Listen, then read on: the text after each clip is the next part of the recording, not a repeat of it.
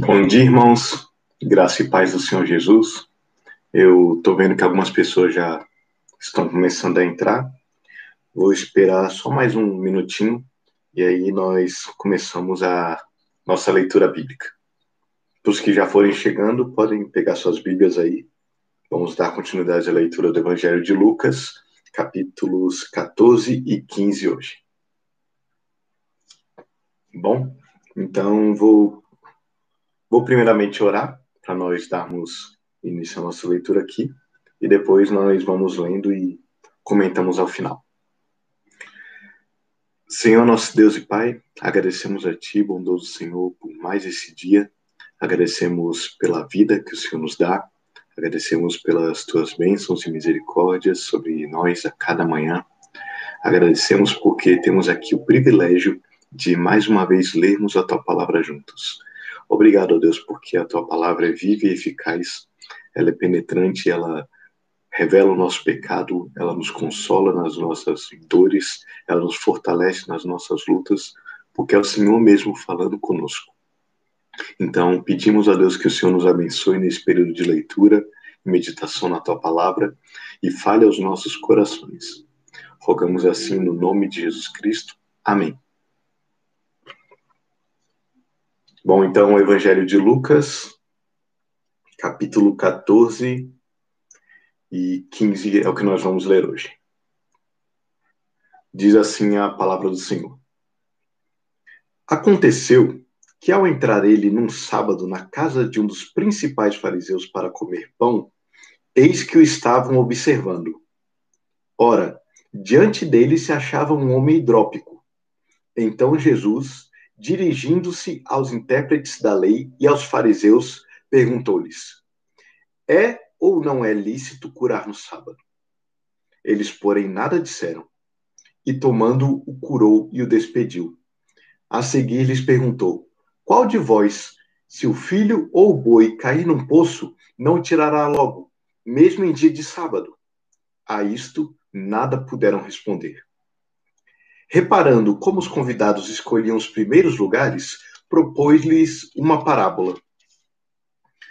Quando, for, quando por alguém fores convidado para um casamento, não procures o primeiro lugar, para não suceder que, havendo um convidado mais digno do que tu, vindo aquele que te convidou e também a ele te diga: dá o lugar a este. Então irás envergonhado ocupar o último lugar.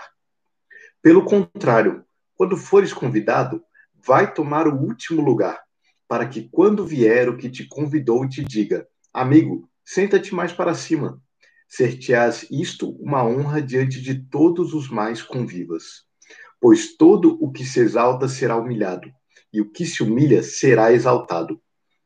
Disse também ao que o havia convidado: Quando deres um jantar ou uma ceia, não convides os teus amigos, nem teus irmãos, nem teus parentes, nem vizinhos ricos, para não suceder que eles, por sua vez, te convidem e sejas recompensado. Antes, ao dares um banquete, convida os pobres, os aleijados, os coxos e os cegos, e serás bem-aventurado, pelo fato de não terem eles com que recompensar-te. A tua recompensa, porém, tua receberás na ressurreição dos justos.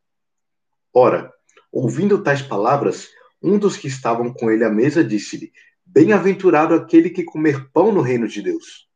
Ele, porém, respondeu: Certo homem deu uma grande ceia e convidou muitos. À hora da ceia, enviou o seu servo para avisar aos convidados: Vinde, porque tudo já está preparado. Não obstante, todos a uma começaram a escusar-se. Disse o primeiro: Comprei um campo e preciso ir vê-lo. Rogo-te que me tenhas por escusado. Outro disse: Comprei cinco juntas de bois e vou experimentá-las. Rogo-te que me tenhas por escusado. E outro disse: Casei-me e por isso não posso ir.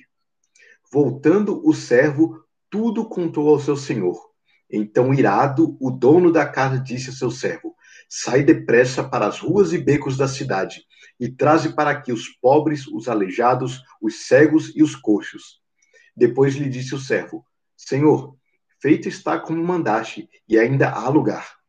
Respondeu-lhe o Senhor: sai pelos caminhos e atalhos e obriga a todos a entrar, para que fique cheia a minha casa. Porque vos declaro que nenhum daqueles homens que foram convidados provará a minha ceia. Grandes multidões o acompanhavam, e ele, voltando-se, lhe disse: Se alguém vem a mim e não aborrece seu pai, e mãe, e mulher, e filhos, e irmãos, e irmãs, e ainda a sua própria vida, não pode ser meu discípulo. E qualquer que não tomar a sua cruz e vier após mim, não pode ser meu discípulo. Pois qual de vós, pretendendo construir uma torre, não se assenta primeiro para calcular a despesa e verificar se tem os meios para concluir? Para não suceder que, tendo lançado os alicerces e não a podendo acabar, todos os que a virem zombem dele, dizendo: Este homem começou a construir e não pôde acabar. Ou qual é o rei que, indo para combater outro rei, não se assenta primeiro para calcular se com 10 mil homens poderá enfrentar o que vem contra ele com 20 mil? Caso contrário, estando o outro ainda longe, envia-lhe uma embaixada pedindo condições de paz. Assim, pois, todo que dentre vós não renuncia a tudo quanto tem, não pode ser meu discípulo. O sal é certamente bom, Caso, porém, se torne insípido, como restaurar-lhe o sabor? Nem presta para a terra, nem mesmo para o monturo. Lançam-no fora. Quem tem ouvidos para ouvir, ouça. Aproximavam-se de Jesus todos os publicanos e pecadores para o ouvir, e murmuravam os fariseus e os escribas, dizendo: Este recebe pecadores e come com eles. Então lhes propôs Jesus esta parábola: Qual dentre vós é o homem que, possuindo cem ovelhas e perdendo uma delas, não deixa no deserto as noventa e nove e vai em busca da que se perdeu até encontrá-la. Achando-a, porém, na, põe-na sobre os ombros, cheio de júbilo. E indo para casa, reúne os amigos e vizinhos, dizendo-lhes: Alegrai-vos comigo, porque já achei a minha ovelha perdida. Digo-vos que assim haverá maior júbilo no céu por um pecador que se arrepende do que por 99 justos que não necessitam de arrependimento? Ou qual é a mulher que, tendo 10 dracmas, se perder uma, não acende a candeia, varre a casa e a procura diligentemente até encontrá-la? E, tendo-a achado, reúne as amigas e vizinhas, dizendo: Alegrai-vos comigo, porque achei a dracma que eu tinha perdido. Eu vos afirmo que, de igual modo, há júbilo diante dos anjos de Deus por um pecador que se arrepende. Continuou: Certo homem tinha dois filhos. O mais moço deles disse ao pai: Pai, dá-me a parte dos bens que me cabe. E ele lhes repartiu os haveres. Passados não muitos dias, o filho mais moço, ajuntando tudo que era seu, partiu por, para uma terra distante e lá dissipou todos os seus bens, vivendo dissolutamente. Depois de ter consumido tudo, sobreveio àquele país uma grande fome e ele começou a passar necessidade. Então ele foi e se agregou a um dos cidadãos daquela terra, e este o mandou para os seus campos a guardar porcos. Ali desejava ele fartar-se das alfarrobas que os porcos comiam, mas ninguém lhe dava nada. Então, caindo em si, disse: Quantos trabalhadores de meu pai têm pão com fartura, e eu aqui morro de fome? Levantar-me-ei e irei ter com meu pai, e lhe direi: Pai, pequei contra o céu e diante de ti. Já não sou digno de ser chamado teu filho. Trata-me como um dos teus trabalhadores. E levantando-se, foi para seu pai. Vinha ele ainda longe, quando seu pai o avistou e, compadecido dele, correndo, o abraçou e beijou. E o filho lhe disse: Pai, pequei contra o céu e diante de ti. Já não sou digno de ser chamado teu filho. O pai, porém, disse aos seus servos: Trazei depressa a melhor roupa, vestiu, ponde-lhe um anel no dedo e sandálias nos pés. Trazei também e matai o novilho cevado.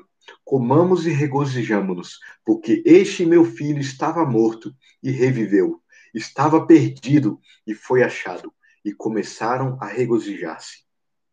Ora, o filho mais velho estivera no campo, e quando voltava ao aproximar-se da casa, ouviu a música e as danças. Chamou um dos criados e perguntou-lhe o que era aquilo. E ele lhe informou: Veio teu irmão, e teu pai mandou matar o novilho cevado, porque o recuperou com saúde. Ele se indignou e não queria entrar. Saindo, porém, o pai procurava conciliá-lo. Mas ele respondeu ao seu pai: Há tantos anos que te sirvo sem jamais transgredir uma ordem tua, e nunca me deste um cabrito sequer para alegrar-me com os meus amigos. Vindo, porém, esse teu filho, que desperdiçou os teus bens com meretrizes, tu mandaste matar para ele o novilho cevado. Então lhe respondeu o pai: Meu filho, tu sempre estás comigo. Tudo que é meu é teu. Entretanto, era preciso que nos regozijássemos e nos alegrássemos, porque esse teu irmão estava morto e reviveu, estava perdido e foi achado. Até aqui a palavra do Senhor. É, bom, esses dois capítulos que a gente leu e na sequência também a gente vai continuar vendo isso, Jesus começa a contar uma série de parábolas à multidão e aos seus discípulos e a todos que estavam em volta dele. E uma coisa que é sempre importante a gente lembrar das parábolas quando a gente está lendo elas é que todas elas têm um contexto. Jesus conta as parábolas sempre diante de uma situação e normalmente a explicação da parábola está ao final da parábola. Então, para a gente não levar a parábola para entender para situações que elas não dizem respeito ou procurar significados nelas que elas não fornecem, é sempre importante a gente ver o contexto, ver aquilo que introduziu a parábola e a forma como Jesus conclui a parábola. Então, nesse sentido, é, vamos voltar aqui para o capítulo 14 e ver um pouco daquilo que Jesus é, quer nos ensinar com essas parábolas. É, toda, assim, todo a primeira parábola a primeira série de parábolas começa nesse nesse banquete, nesse nessa refeição que Jesus foi ter na casa de um dos fariseus. É interessante que Jesus andava próximo tanto dos fariseus quanto dos publicanos, por exemplo. Então Jesus andava perto de todos porque todos necessitavam de salvação. Tanto aqueles que aparentemente eram mais justos, quanto aqueles que é, como é que evidentemente eram realmente pecadores, cometendo coisas que até socialmente eram reprovadas. Mas no fim, todos precisam de arrependimento, como a gente leu nos capítulos anteriores. E aqui nesse jantar dos fariseus, Jesus está sendo observado mais uma vez, justamente porque era sábado. Jesus já tinha entrado em confronto com os líderes religiosos pelo fato de ele fazer curas no sábado, fazer coisas que eles reprovavam no sábado. Então, aqui, mais uma vez, Jesus está na casa desse fariseu e ele está sendo observado justamente por ser sábado. Eles estão tentando ver aquilo que Jesus fará, para ou não, para poder acusá-lo mais uma vez. Que nem a gente leu nos capítulos anteriores, eles já buscavam alguma forma de condenar Jesus à morte. E aqui, no caso, diante de Jesus se achava um homem hidrópico, um homem com essa doença aqui, e que provavelmente era algum inchaço, ele tinha alguma retenção de líquido, mas que era algo bem grave. E Jesus, vendo esse homem doente, ele sabendo da intenção dos seus acusadores, ele olha para eles e pergunta: É lícito curar no sábado? E eles nada responderam, apenas observavam.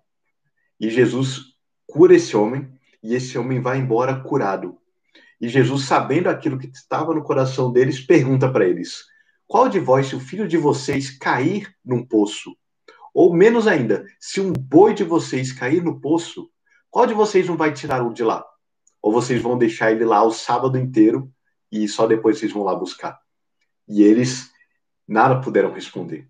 Jesus mostra que se em situações de emergência como essas era lícito fazer o bem, o bem, na verdade, era lícito de ser feito em qualquer momento.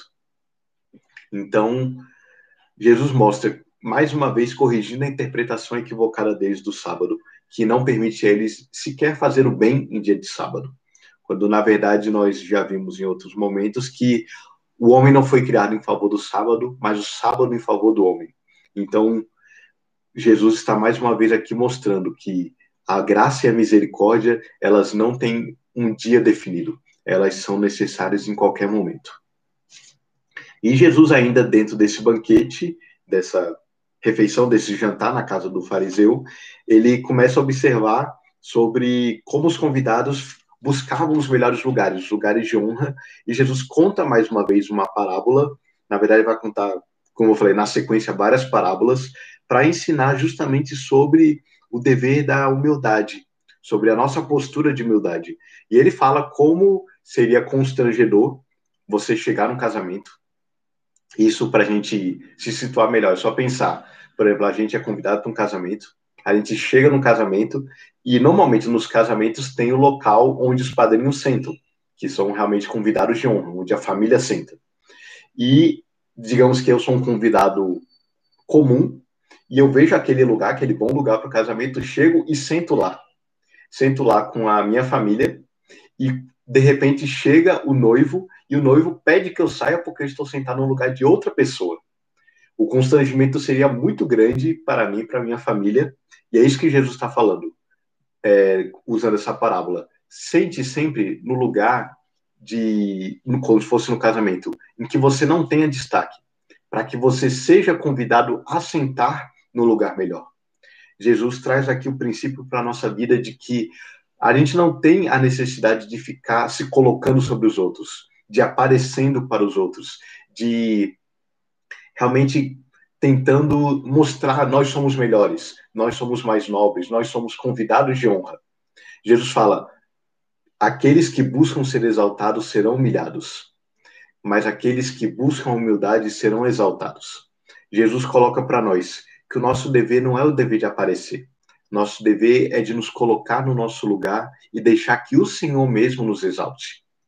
É, aqui ele está mais uma vez confrontando os fariseus, porque os fariseus tinham esse costume de querer sentar nos melhores lugares, de aparecerem no meio das praças, de se mostrarem como mais piedosos, fazendo aquelas orações altas que mais para frente a gente vai ver a parábola do fariseu e do publicano, mas já adiantando, porque ajuda a entender esse contexto, a questão é que os fariseus se colocavam no canto da praça, um local em que todo mundo olhava, faziam grandes orações agradecendo a Deus pelo fato deles serem bons, deles darem esmolas, deles é, fazerem caridade, deles fazerem orações e jejuns, e nisso eles na verdade seriam humilhados, porque na verdade eles são pecadores como os outros mas Jesus nos chama a simplesmente ter as atitudes corretas de amor e de misericórdia com o próximo, que nem um convidado que senta num lugar tímido no casamento.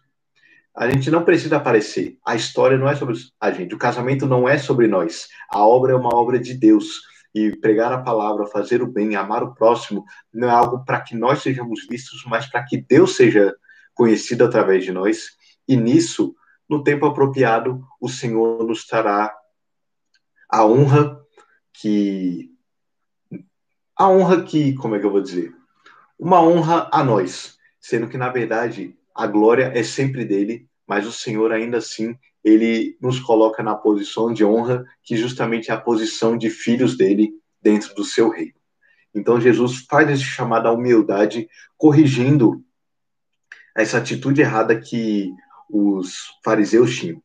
E ele usa a, o jantar e usa, e usa essa parábola de um casamento para ensinar, ensinar isso.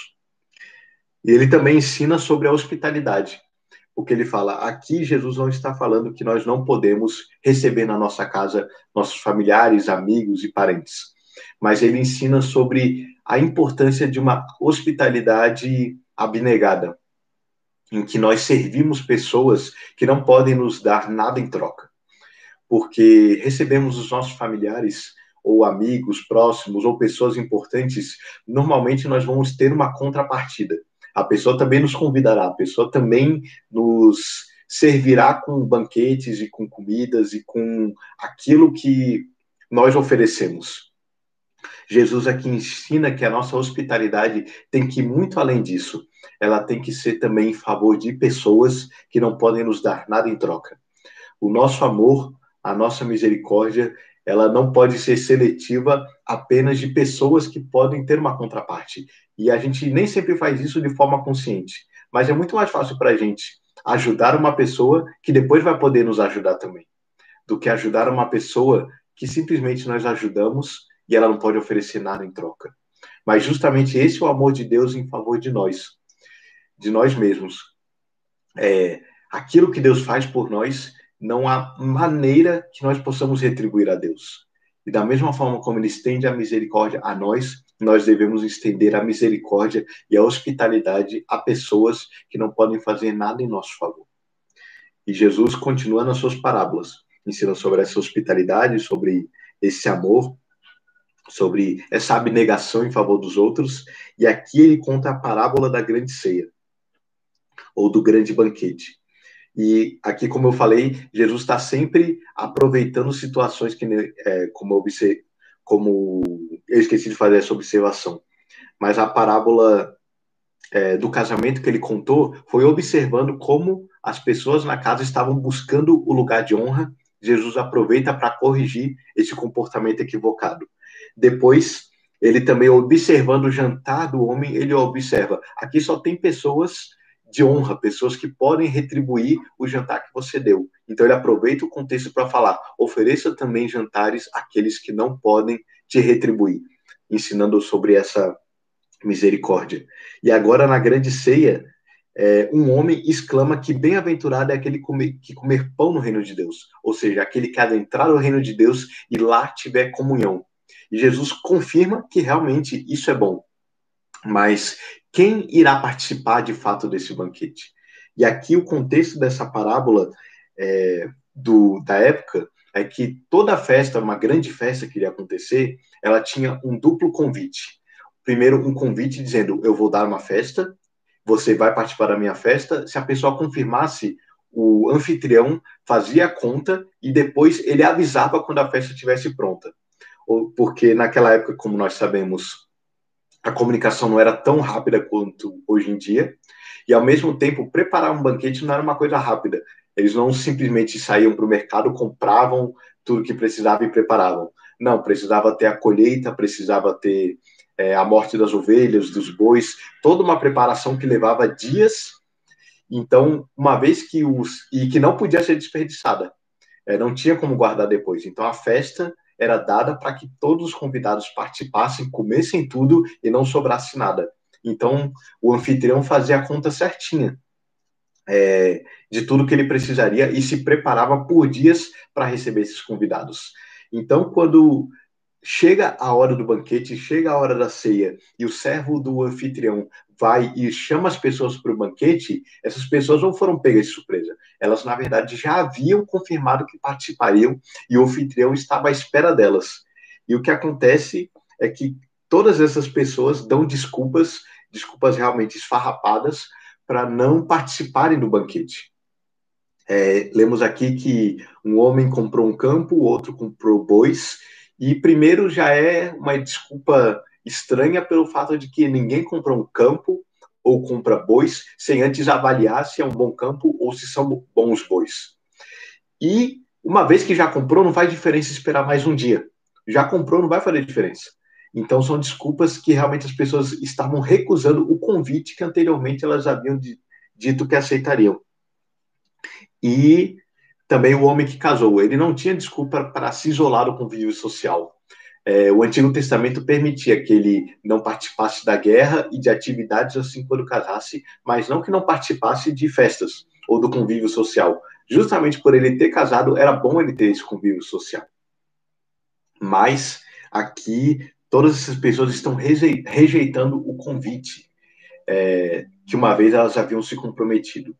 E o senhor da casa fica irado com essa situação, porque ele passou não sabemos quanto tempo preparando é, essa é a ilustração de Jesus. Ele passou um tempo preparando e ele fala: Esse banquete não será desperdiçado. A minha casa é grande, o banquete é grande, todos aqueles que aceitarem o convite, eles podem participar.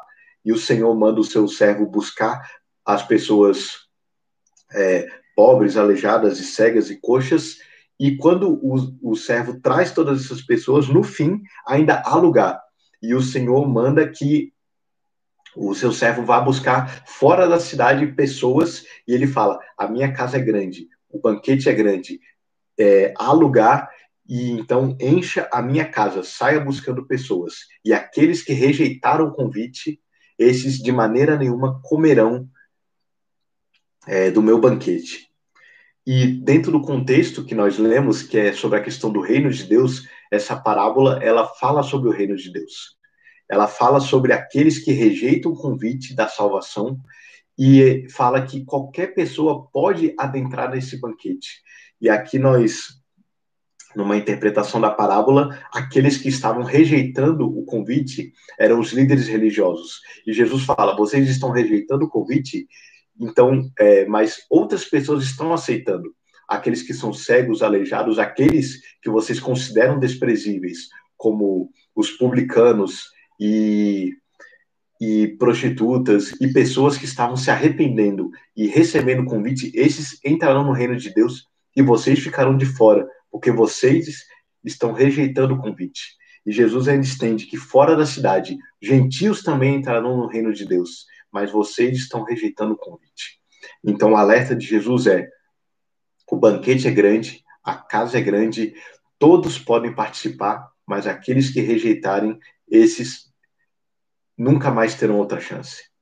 Então Jesus fala: aceitem o convite, não desprezem o convite. E todo aquele que receber esse convite, todo esse poderá ter comunhão comigo. Todo esse poderá comer pão no reino de Deus. Terá comunhão com Deus. E Jesus confronta é, mais uma vez aqui os fariseus e os mestres da lei e abre, digamos assim, as portas para todos aqueles que quiserem participar as multidões, a gente lê aqui na sequência, as multidões acompanhavam Jesus, e diante das multidões que acompanham Jesus, ele também chama o povo mais uma vez a refletir sobre o compromisso que eles tinham com Deus, que eles tinham com o próprio Senhor Jesus.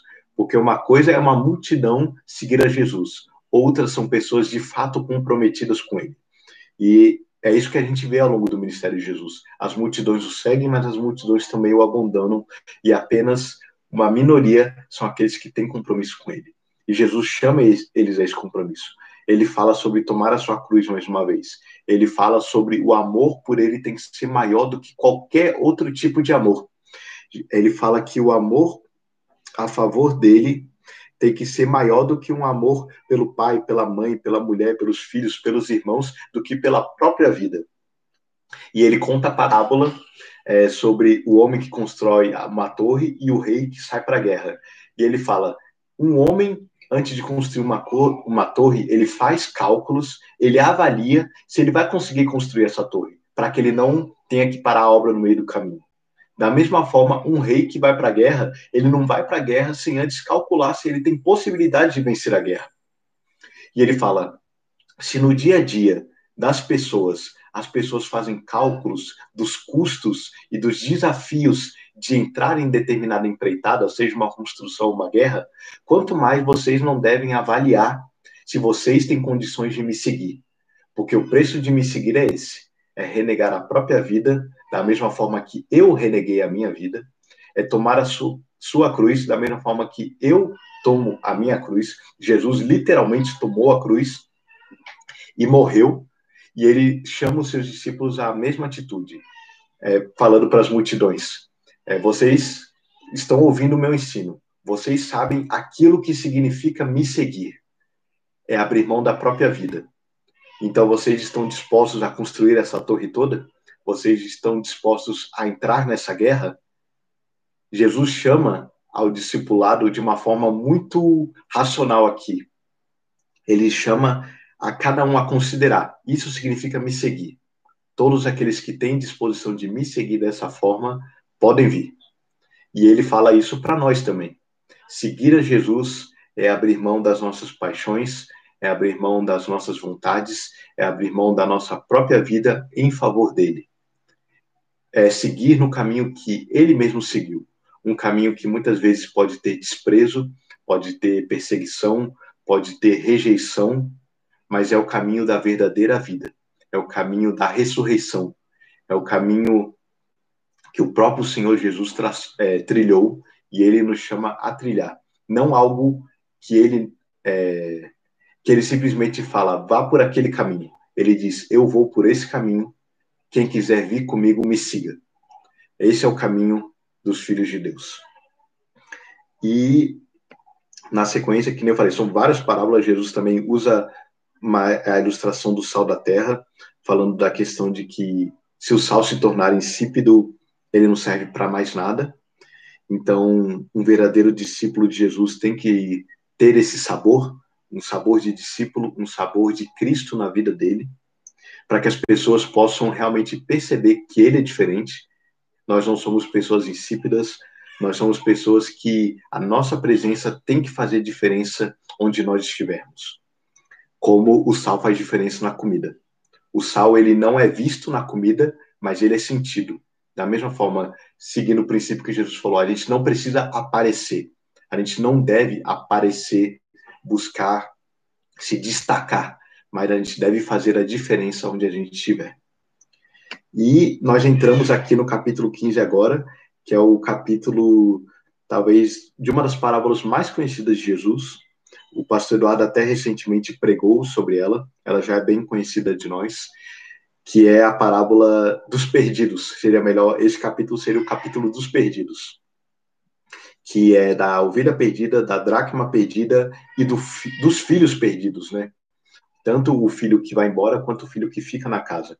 E o contexto, como nós lemos, é que Jesus está conversando, está recebendo publicanos e pecadores, e os fariseus e os escribas não gostam dessa atitude de Jesus. Eles se incomodam pelo fato de Jesus estar junto dessas pessoas. E Jesus então conta essas parábolas falando sobre, mais uma vez nesse contexto, o fato de pecadores estarem se arrependendo e o fato dos escribas e fariseus não estarem se alegrando por isso, mas estarem se endurecendo mais uma vez. E Jesus fala da ovelha que se perde e o pastor deixa as outras no campo ou no deserto aqui e vai atrás dessa ovelha. É, ele fala da mulher que tem dez dracmas, perde uma e diligentemente busca a que se perdeu. E, e então nós também temos o filho pródigo e os filhos perdidos. Então, de forma geral, sem entrar nos detalhes das parábolas que são parábolas muito ricas. A parábola do filho pródigo é extremamente rica.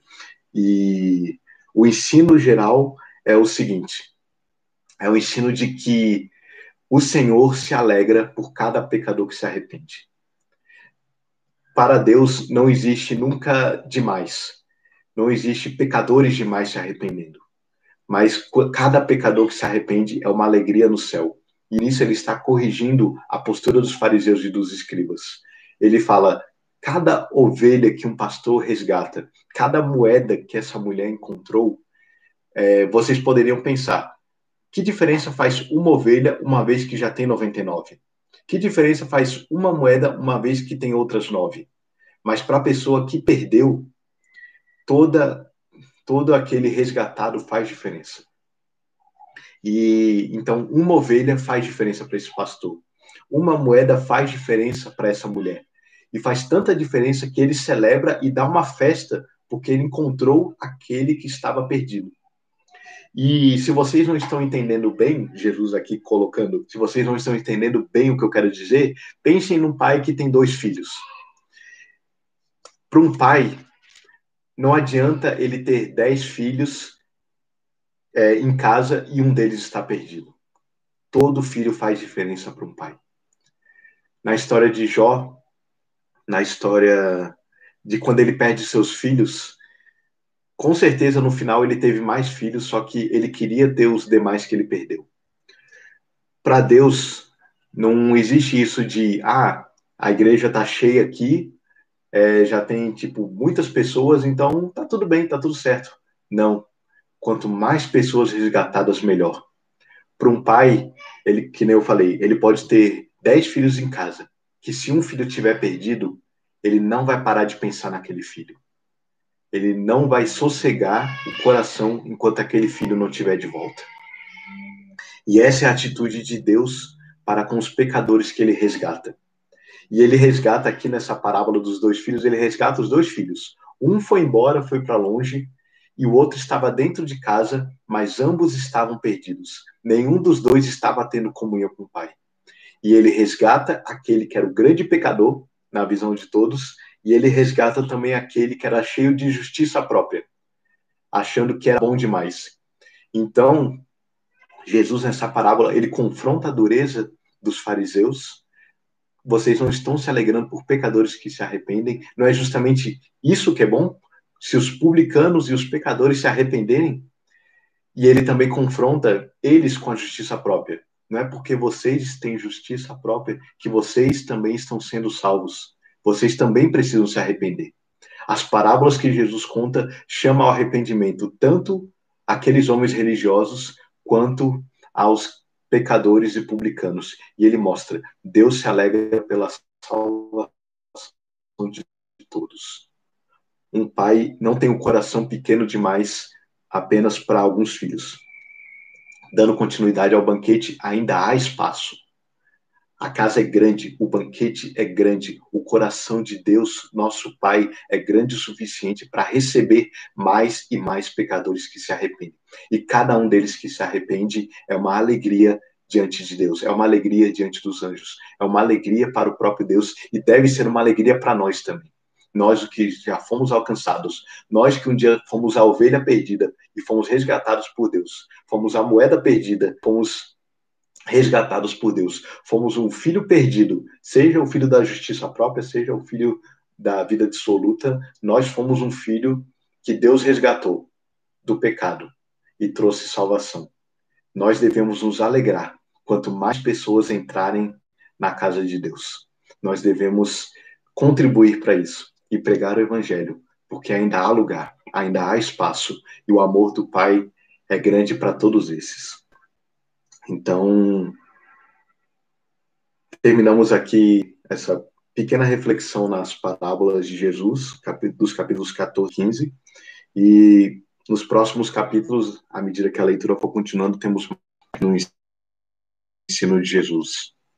Então, que nós possamos realmente nos alegrar por cada pessoa que é salva, nos alegrar porque um dia nós fomos salvos também e seguimos a Deus com fidelidade. Então, eu vou orar para terminarmos aqui esse momento e que Deus abençoe a vida de cada um dos irmãos, cada um dos irmãos tenha um bom dia. Bom dia para todos aqui que mandaram um bom dia aqui no chat. Estou vendo aqui a Selma, o pastor Celino, a Cida, a Clécia, a Ana Paula, a Denise, o Delcio, a Maria Cristina, Dona Gilda, a Daniela, o pastor Eduardo. Então, bom dia para todos, bom dia para todo mundo que também é, já nos acompanhou e para quem for assistir essa leitura depois, que Deus abençoe a vida de cada um. Então, vou orar. Obrigado, Senhor, pela tua bendita palavra. Obrigado porque o Senhor fala aos nossos corações. Obrigado porque um dia o Senhor nos resgatou, o Senhor nos salvou quando nós estávamos perdidos. Obrigado porque, como o Senhor Jesus disse, o Filho do Homem veio buscar e salvar o que se havia perdido. E todos nós éramos esses perdidos e um dia fomos achados e que nós nos alegremos com isso. E nos alegremos com cada pessoa perdida que se arrepende e é salva pelo Senhor. Bendizemos o teu santo nome e agradecemos por tudo, Deus.